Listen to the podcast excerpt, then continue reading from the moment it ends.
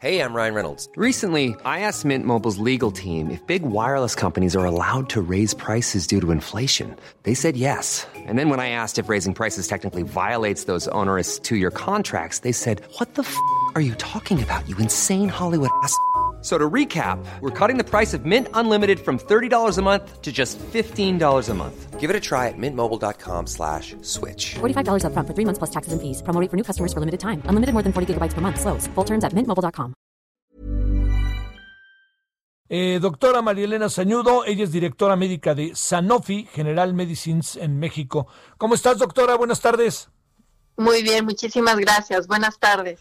A ver, déjame plantearte, doctora. Eh, hemos ido aprendiendo que hay eh, la, enfermedades, padecimientos que tenemos que agudizan el problema del COVID. A ver, este, oye, pues de todas, todas, este, yo pienso que la obesidad de todas, todas algo tiene que ver, pero ¿cómo tiene que ver, doctora? Mira, eh, por supuesto que, durante el desarrollo de esta pandemia hemos, como tú bien dices, aprendido que hay ciertas comorbilidades que se presentan con mayor frecuencia en los pacientes que desarrollan COVID y sobre todo COVID grave. Y son aquellas, por ejemplo, como bien lo dices, obesidad, diabetes, hipertensión, enfermedad pulmonar obstructiva crónica, insuficiencia renal, y eh, estas enfermedades, pues por supuesto que llevan alguna una relación. De hecho, la obesidad en particular es un factor independiente para desarrollar las formas graves eh, asociadas con COVID-19, este, como es lo que es requerir eh, el uso de terapia intensiva o incluso ventilación mecánica. Esto está muy bien descrito y publicado ya incluso por investigadores mexicanos del Instituto Nacional de, Ciencias Médicas y Nutrición, y, refieren muy claramente este hecho de la relación de obesidad y COVID. ¿Y esto por qué? Porque la obesidad per se es un estado proinflamatorio. Es decir, el hecho de que nosotros tengamos un exceso de grasa que está acumulado en nuestras vísceras incluso, eh, hace que nuestras propias células del cuerpo estén frecuentemente como alertadas, ¿no? Como prendidas. Así lo diría yo. Entonces, este estado inflamatorio, lógicamente, luego asociado con una infección grave, como lo es COVID, puede desencadenar una respuesta inflamatoria aún mayor y es por eso que se puede asociar esto con los casos graves, ¿no? Oye, eh, le cree, digamos, entiendo que no se puede soslayar lo que hemos estado viviendo respecto a toda esta, este, pues todo este máscara contra cabellera respecto a los productos llamados chatarra, todo esto, eh, ¿en, qué, dimensión que, se hace, que sea inteligente, que no sea tan ideológica, que no sea tan cargada y que este es el veneno, la Coca-Cola, cosas así? ¿Cómo, colocamos el asunto como en una especie de justo medio, como para poder tener criterio los ciudadanos respecto a lo que ya empieza a suceder respecto a nuevos etiquetados, etcétera, etcétera? Claro, fíjate que más bien lo que yo siempre les digo a los pacientes es hay que aprender a comer. Y aprender a comer es aprender a balancear nuestro, nuestro plato.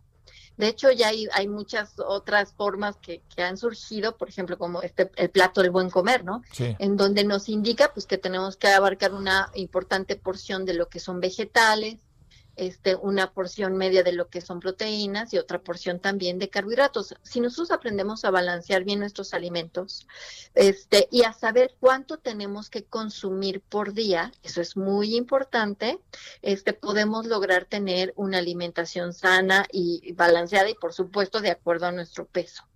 Este, fíjate que no es solo etiquetar, es que hay que saber como ser humano cuánto, este, si yo tengo un peso determinado o cuál es mi peso ideal, cuántas calorías tengo que consumir al día. Y eso es algo que pocos sabemos, ¿no? O sea, no sé si, si tú, ya, ya una nutrióloga te lo dijo, oye, a ti te tocan este 1600 kilocalorías. Ah, no, mira, haces mucho ejercicio, te tocan más, 1800, etcétera. Pero tú que a lo mejor eres sedentario y, y, eres una persona chiquita con este peso, pues te tocan 1200 o incluso 1000. Entonces, tenemos que saber cuántas calorías nos tocan, cuánto proporciona de los alimentos y cuántas son las porciones adecuadas. Entonces no se trata nada más de, por supuesto, poner una etiqueta, es que hay que aprender cuánto nos corresponde y cómo lo debemos combinar. Entonces creo que eso va un poquito más allá. Este, y es mucha cuestión de educación, es educación en salud y creo que este, también a veces podríamos este, acercarnos a una buena literatura, a, consejos de nutriólogos, etcétera, para poder determinar cuánto sabemos. Con que una vez lo sepamos, cuánto necesitamos y cómo hacerlo, ya con eso es suficiente para el resto del tiempo de la vida, yo creo. Entonces, este, sí, o sea, si te van a decir, bueno, yo sé que necesito 1200 calorías, sé cuántas porciones equivalen de carbohidratos, o sea, todo esto lo podemos aprender y aplicar. Bueno, a mí lo que me preocupa, doctora, como puedes imaginar, primero son varias cosas. Uno tiene una dieta que no es tan fácil de cambiar, tiene una dieta también que a uno le gusta, le satisface, y también hay una dieta que esta es la otra, que no todos pueden cumplir en un país con tanta desigualdad social y alimenticia, ¿no? Sí, Mira, este, lo que pasa es que cuando uno habla de, del consumo de alimentos no es ni siquiera privarse de los alimentos, son las porciones lo que viene a, la verdad, a, jugar un papel mucho más relevante.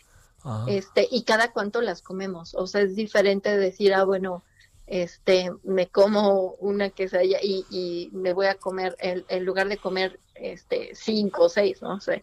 Entonces son, son la, cantidad de las porciones lo que realmente nos afecta. Por eso te digo que es importante conocer cuánto nos toca en cuestión de porciones, porque incluso podríamos comer un pozole y, y este siempre y cuando respetemos la cantidad que, que nos corresponde. Entonces, sí es importante lo que hacemos es abusar de los alimentos. Entonces, abusar del consumo calórico y, este, y, bueno, es ahí. A veces sí, eh, podemos decir que por la desigualdad social, pero también podemos tomar decisiones inteligentes.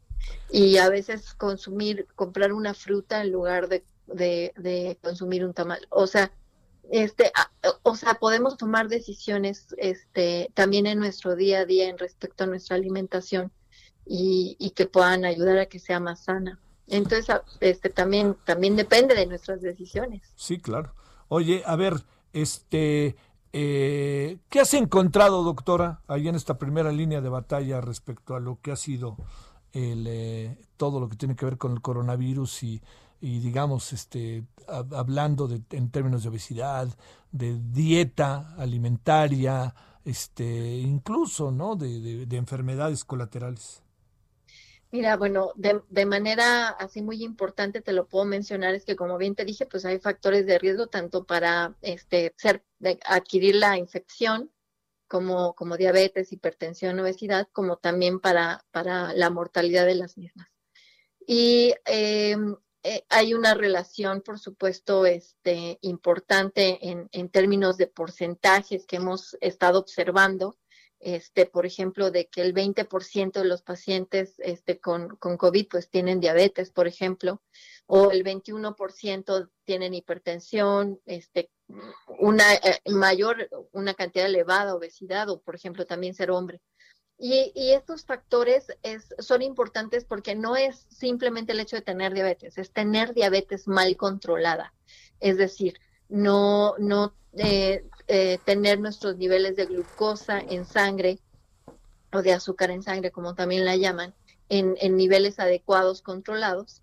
Y esto, por supuesto, nos pone en mayor riesgo.